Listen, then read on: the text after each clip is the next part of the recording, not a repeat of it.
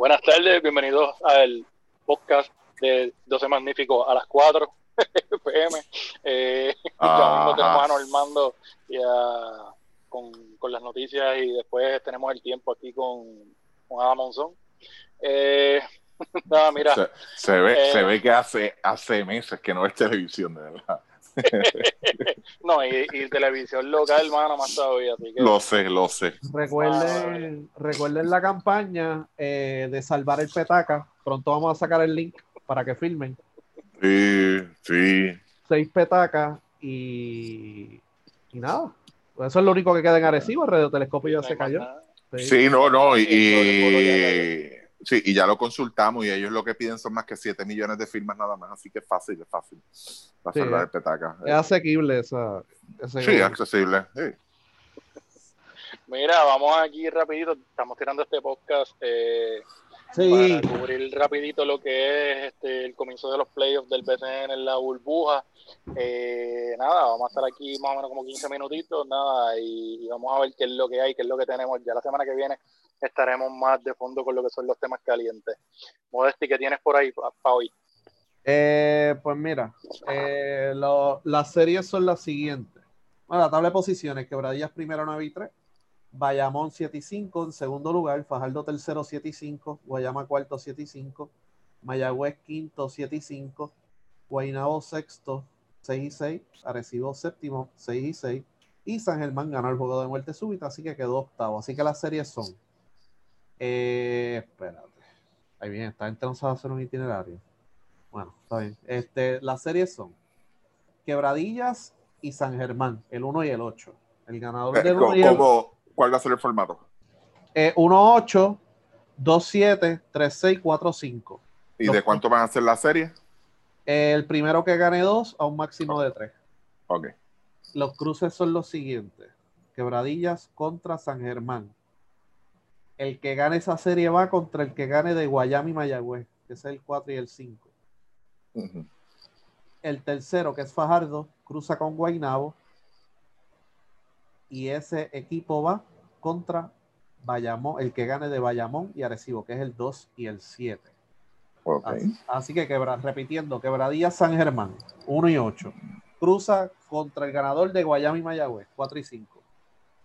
Bayamón, 2 y 7. Bayamón y Arecibo cruza con el 3, el ganador del 3 y el 6, que es Fajardo y Guaynabo. El itinerario rápido, el hoy, viernes, Bayamón y Arecibo a las 6, Fajardo y Guaynabo a las 9. El sábado, Guayama y Mayagüez a las 6, Quebradilla y San Germán a las 9. El lunes hay cuatro juegos.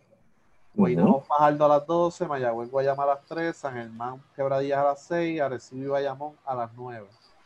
Eh, y lo, todos los decisivos son el martes 8 de diciembre. Dependiendo cuántos decisivos hayan, se procede. Si hay cuatro juegos, es de 12 a 9. Son los ok, cuatro, cuatro horarios, ok. Sí, si hay un decisivo, el decisivo más importante basado en este itinerario es Bayamón y Arecibo. O sea que si Bayamón va contra Arecibo y hay más partidos, pues ese va a ser el último juego. Eh, así wow. que eso es lo que hay. Y las semifinales empiezan el 10 de diciembre. El 10. Sí. De 5 a 3 de 5-3 la semifinal. No, perdón. Las semifinales de 3-2 también. Ah, ok. Lo, lo, lo redujeron y la final okay. de 5-3. Sí. Ah, por eso pudieron cuadrar en la fecha. Ok, perfecto. Sí, sí, sí, sí, sí, sí, sí. Bueno, pues vamos al mambo entonces. Vamos a empezar con, con, la primera serie, con el primer lugar que son los Piratas, Piratas y Atléticos. Ricky, eh, obviamente, pues casi siempre pues uno pues el favorito siempre va a ser el que llegue en primer lugar y pues en este caso pues los Atléticos clasificaron ayer en ese juego decisivo. ¿Tienen break los Atléticos de San Germán de dar el, sí, palo, pues, de, de, de claro. darle el palo de esos dos juegos a los Piratas? Claro que sí. Buenas tardes, primero que todo. Buenas tardes, muchachos. ¿Están bien? Estoy bien, estoy bien, fíjate, a pesar, de, y a pesar de ser por la tarde, pero estoy bien. Este, mira, eh, Sí, hay break. En una serie corta cualquier cosa puede pasar y, y yo creo que, que San Germán tiene un buen momentum. Tú sabes, tiene, tiene como que el... Aprove está, está, aprovechando el, el momentum y, y, y, tiene break. Eh, la cosa es ganarle. lo, lo, que quiero decir con esto es que no va a ser una serie aburrida, va a ser una serie bastante, bastante buena. Va a ser entretenida, esa es la palabra que le gusta usar a la gente, entretenida. Sí. algún villano de los algún villano que tú veas, o sea, que vamos a poner que quizás los Atléticos puedan dar esa sorpresa, algún villano que tú veas de parte de los Piratas. Eh, wow, este no creo, fíjate, lo veo bien difícil. No, no, no, no, no se me ocurre un nombre así que yo te diga, mira, este, este tipo puede, lo, lo, las pueden bajar bien duro, pero no, no veo, sinceramente no. No, no veo. Yo creo que puede, puede que los nervios traicionen a Philip Wheeler en algún momento para mí. Pero eso no quiere decir que lo cualifico como villano en esta serie. Y Sosa, y Sosa, si no es eficiente, si no es efectivo, pues va a ser un negativo en vez de un positivo pero en el juego decisivo él no fue eficiente en los primeros tres parciales y metió canastos grandes al final. Exacto, tú necesitas que quizás Sosa sea, pues, aunque no sea efectivo como tú dices, en, esa parte del inicio, pero que Veradillas no se puede dormir con una ventaja de nueve, faltando tres minutos. No, no, no, ya lo vimos ayer, ya lo vimos ayer y eso no se puede, hay que jugar duro los 40 minutos. Y quebradillas, cuando tú miras, es un roster que está bien cubierto en las cinco posiciones. Aunque no tiene a Mike Rosario, en mi opinión no es necesario todavía traer a Mike. Él tiene un desgarre en la pantorrilla y lo están evaluando todas las semanas a ver qué pasa. Pero Clemente está jugando bien, Ramón Clemente, está jugando muy bien en esta última semana y media. Lamar Patterson está jugando muy bien en esta semana y media. Así que esa deficiencia ofensiva, por no tener a Mike, pues ya han sabido cómo llevarla. Ellos reparten muy bien el balón y defienden muy bien. Es cuestión en esta serie, la clave es disciplina disciplina en defensa, disciplina en manejo de balón, disciplina en toma de tiro, porque tú sabes que en estos equipos hay tiradores irresponsables en ocasiones, y va a ser una serie larga. Yo creo que se va a ir a tres juegos eh, esta serie. Y yo pienso que el equipo de los Atléticos pues también tiene un equipo bastante ágil también, ah, y siempre lo dije todo, toda la temporada, que se veía un mejor equipo sin Dexter Pittman, en este caso ya no va a estar Dexter Pittman, quien va a estar es Eric Dawson. Eh, ellos van a correr. En el caso de los Piratas no tienen a Ole Bryan, que pues realmente tampoco es algo que tú digas como que wow, tremendo factor aquí con esto. Pero entonces Pelacoco sí va a tener las manos llenas con Paris Bass y con Dawson, dependiendo de cómo venga Dawson también. Sí. O sea que ahí, ahí ese detalle yo pienso que va a ser bien importante y y en el caso de Paris Bass, Paris Bass ha ido mejorando en la burbuja. Paris Bass no es ese jugador que tú ves como que a veces que tú ves los refuerzos que ya a mitad de temporada o a mitad de torneo están como que bajando la producción. No, Paris Bass ha mejorado. Yo creo que ahí está la clave para los Atléticos. Dilo, dilo, dilo, de menos a más. De menos a más. De como diría ya. sí, ah, yo creo que, pero ¿quién gana?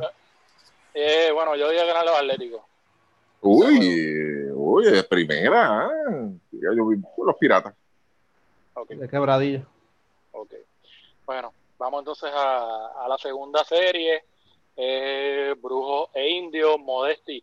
En el caso de los brujos, eh, esa baja de Moni Rodríguez, eh, ¿qué tan importante es para las aspiraciones de ellos para ganar dos, dos partidos? Bueno, un equipo que no tiene banco y entonces pierde a Moni ellos yo sé que ganaron sin money un jueguito, si no me equivoco, pero como quiera, eh, que fue ese juego de Mayagüez, ¿verdad?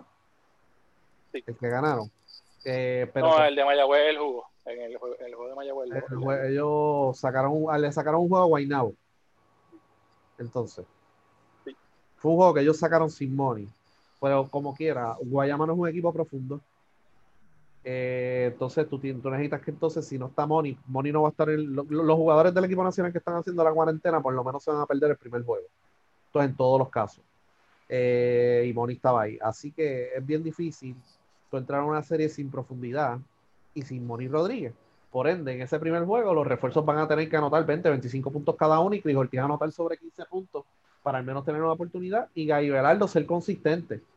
Así que Guayama la va a tener bien difícil, es una pérdida grandísima para ellos, eh, por lo menos en ese primer juego. Y hay que ver cómo lo lleva. O sea, y Eric, eh, Rodríguez no tiene como que muchas opciones. pues trajo Juan Pablo Piñeiro del banco, pero él es un jugador defensivo, no es ofensivo. Así que Guayama tiene unos retos grandísimos en ese primer juego. Entonces Moni entra en el segundo juego atrás 0-1. Así que posiblemente atrás 0-1, no se ha decidido. Así que, que va a ser bien difícil para los para Guayama es una pérdida sensitiva, sin duda alguna.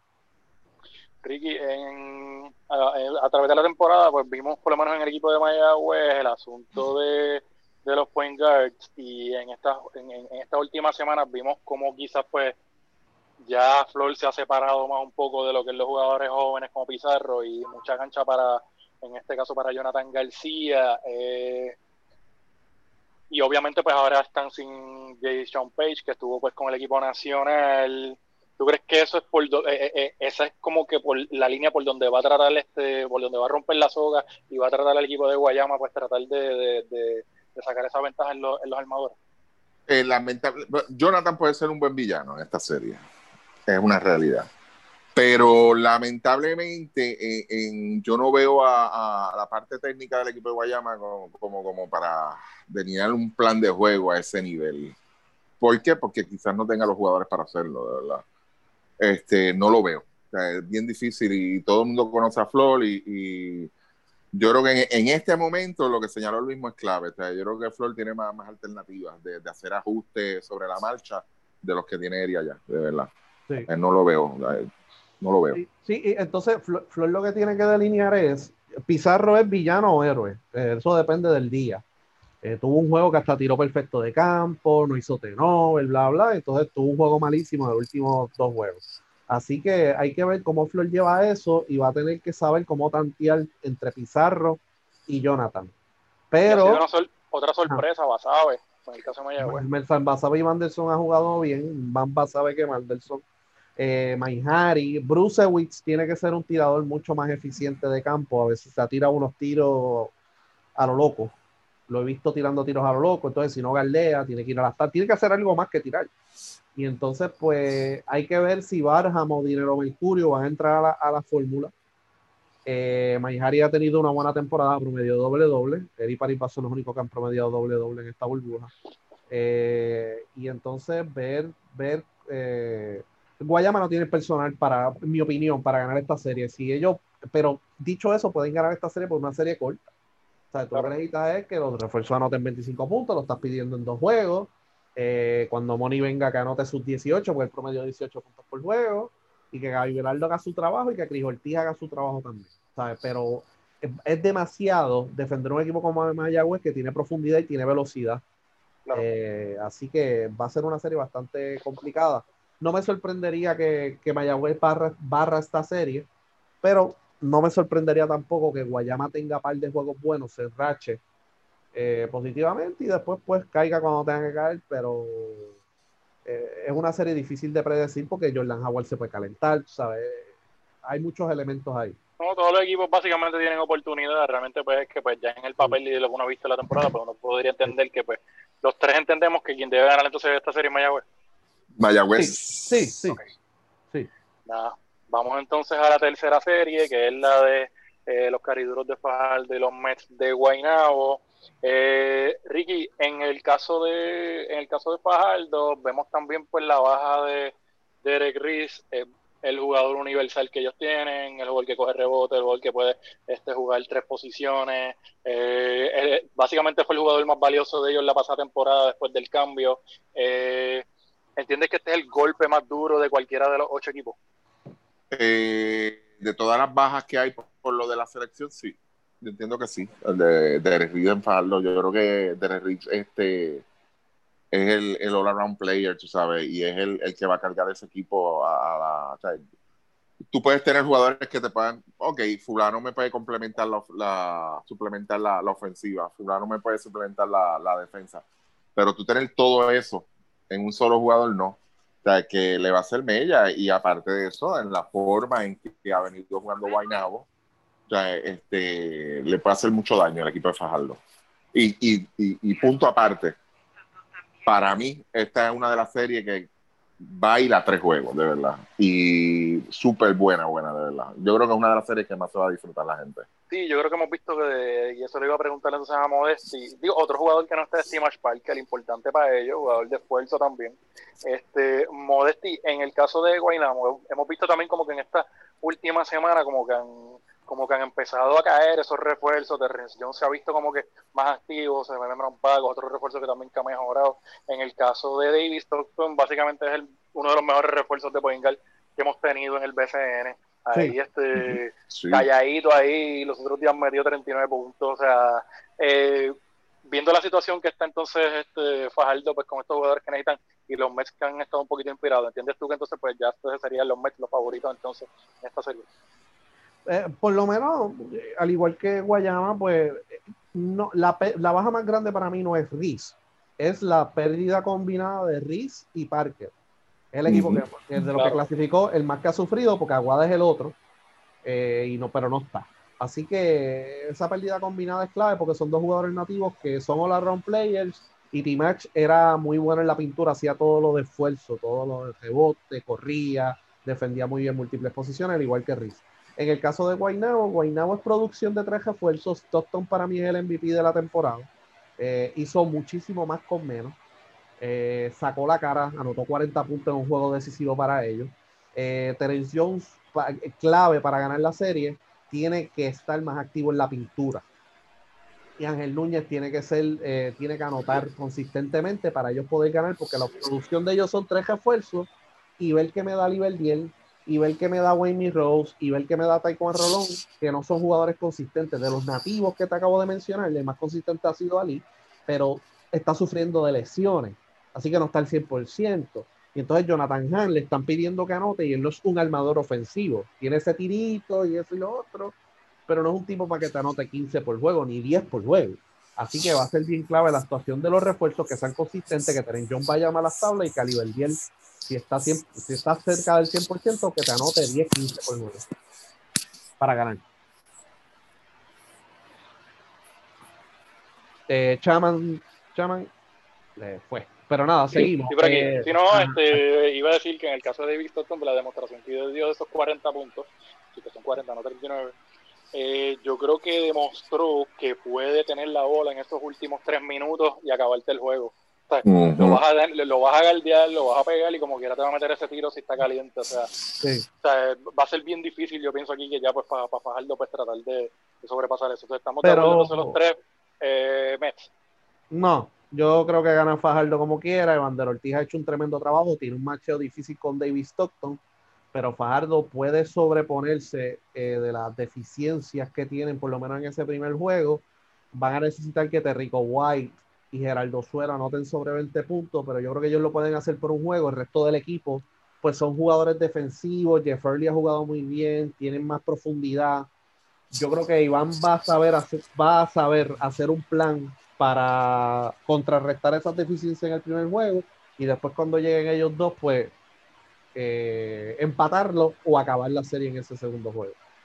Sí, yo creo que ahí el que ya entonces yo pienso que la dependencia de ellos va a ser Terrico White. Yo pienso que ese va a ser el jugador que ellos van a tener. Él, va a tener que cargarlos ofensivamente si Terrico White no toca los 30 puntos y, y, por lo menos pues no, no, no hace ese tipo de producción, yo creo que entonces van a, va a estar bien difícil. Entre los dos refuerzos, entre los dos refuerzos mínimos tienen que anotar 45 en el primer juego.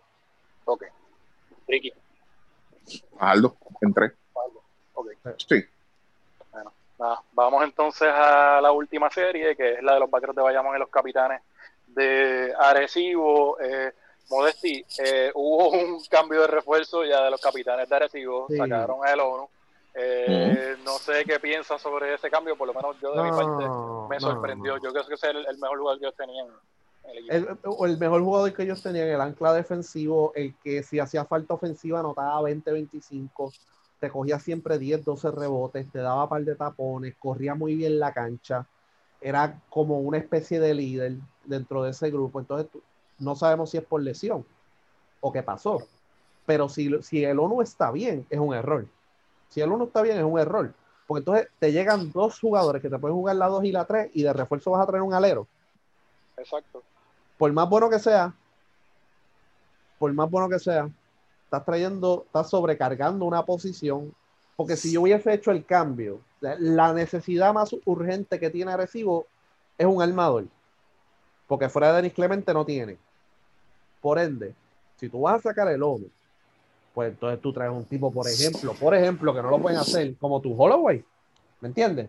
O sea, si tú vas a sacar al ONU, pues por lo menos traes un armador. O un centro que sea mejor, un Davon Jefferson han traído a Davon Jefferson, y yo, pues está bien, mano, tú sabes. Jefferson es mejor. Pero para la burbuja, el ONU era el refuerzo perfecto. Y si no es por lesión, cometieron un error. Si es por lesión y no había más nada, pues, mano, no hay más nada. Ah, Oye, esto fue lo que y- pudimos y una conseguir. cosa, y mucha gente ha dicho no, que el MVP, que Víctor Roth, perfecto, Víctor Roth ha producido, pero Víctor Roth ha producido gracias a que tú tienes el ONU ahí. Sí. Pues parte de quien, Ujú. quien le hace el espacio a Víctor Roth es el mismo, eh, eh, eh, el mismo del ONU. Pero Sí. entonces, pues no sé, no, no sé qué estaban pensando, o sea, el cambio es malo, doble, si es que ellos lo están sacando a él por, por una Si no está no lesionado. Si está lesionado, tienen no excusa está. porque no hay mucho jugador disponible. Pero si, si, si no está lesionado, es un error. Es un error porque entonces tú tienes que traer un tipo mejor que el que tú tienes en la misma posición y no lo hicieron. Así que Arecibo llega a vueltas, llega Joe, me gusta, pero hay una clara deficiencia que lo que tienes es Denis Clemente, no tienen más nada, así que yo creo que van a presionar a Denis Clemente porque ha hecho un gran trabajo, está metiendo la bola y está armando muy bien la ofensiva. Así que con todo y vueltas y Joe, yo creo que aquí Arecibo está entrando en desventaja porque ahora refuerzo, tienen que lo van a meter, no está el ONU, quién sustituye al ONU, quién hace el trabajo del ONU. ¿Sabes? Es difícil, Uter puede tener una gran serie, ¿ves? El cubano, ¿sabes? Así que, que es más riesgo para Arecibo en esta serie, aunque llega a vueltas y Jowen, la van a tener difícil por esa Bueno. situación. Ricky, ahorita hablamos del caso de Fajardo, pues quizás el más afectado por la combinación de los de las dos, ¿sabes? De- del Timash Parker y la ausencia de Derek Reese. Pero esto ya sería pues en términos de- del papel, del baloncesto, de producción en la cancha. ¿Tú no crees que en el caso de los vaqueros es el equipo que más afectado es mentalmente con la ausencia de eh, Ángel Rodríguez, con este tirijala que hay de, de- de que no querían que se fuera fulano, de que este, de las peleas quizás de entre Yadiel Molina, las discusiones, el no tener a Benito Santiago ahora tampoco. eh, eh, ¿Qué tú crees de eso? ¿Crees que quizás esa parte mental haya afectado a los vaqueros? Eso es una navaja de doble filo. Porque cuando tú le pones un sello a la situación, en este caso, pues hasta el apoderado, el dueño del equipo, está en guerra con todo el mundo y hasta. Nelson se expresó al respecto. Eso Tú- es raro. puedes- eso es raro, exacto, es raro. O sea, tú puedes apelar ahí a- al orgullo del jugador, del que está jugando, o te puedes revertir en, en contra, tú sabes. Eh, hay plantilla para sacar ese orgullo y decir, no te preocupes, la tienes en contra mía y la vas a pagar el precio. Sí, la hay, en Bayamón la hay. Eh, son muy emocionales. Eh, es un equipo que, que prácticamente todo el mundo lo ha cogido personal eh, respecto a este asunto, con, con lo de Ángel. Este, y, pero veo, veo material humano como para sobrellevar la situación y, Exacto. e ir más allá. O sea, ir más allá y demostrarle al mundo de que acá, como no estoy diciendo que ellos lo dijeron, ok, no empiezan a joder la gente. O sea, ellos están como la, me quisiste joder, ahora es que tú vas a ver lo que es bueno. O sea, yo creo que sí, que, que el equipo- para mí, si, si no hemos, aunque no, no hayamos entrado en eso, Bayamón debe ser el favorito en estos momentos, de verdad, para mí. Y con esa y con esa baja del ONU, tú tienes entonces ahora a Ujú. Adrián Utel y, a, y- y a- y a Romero, que este, son dos jugadores fuertes de la pintura, son dos jugadores que bien que son bien difíciles de contener. Y entonces, pues, ahora mismo, pues, en el caso de Recibo no tienes a nadie, no tienes a Collier tampoco, Collier está suspendido también. O sea, que yo creo que, pues, Yo creo que, yo creo que Bayamón se tiene que dejar de pendejada, porque para mí lo que está pasando en Bayamón es que los de Angelito los ha afectado más de lo que debería afectarlo.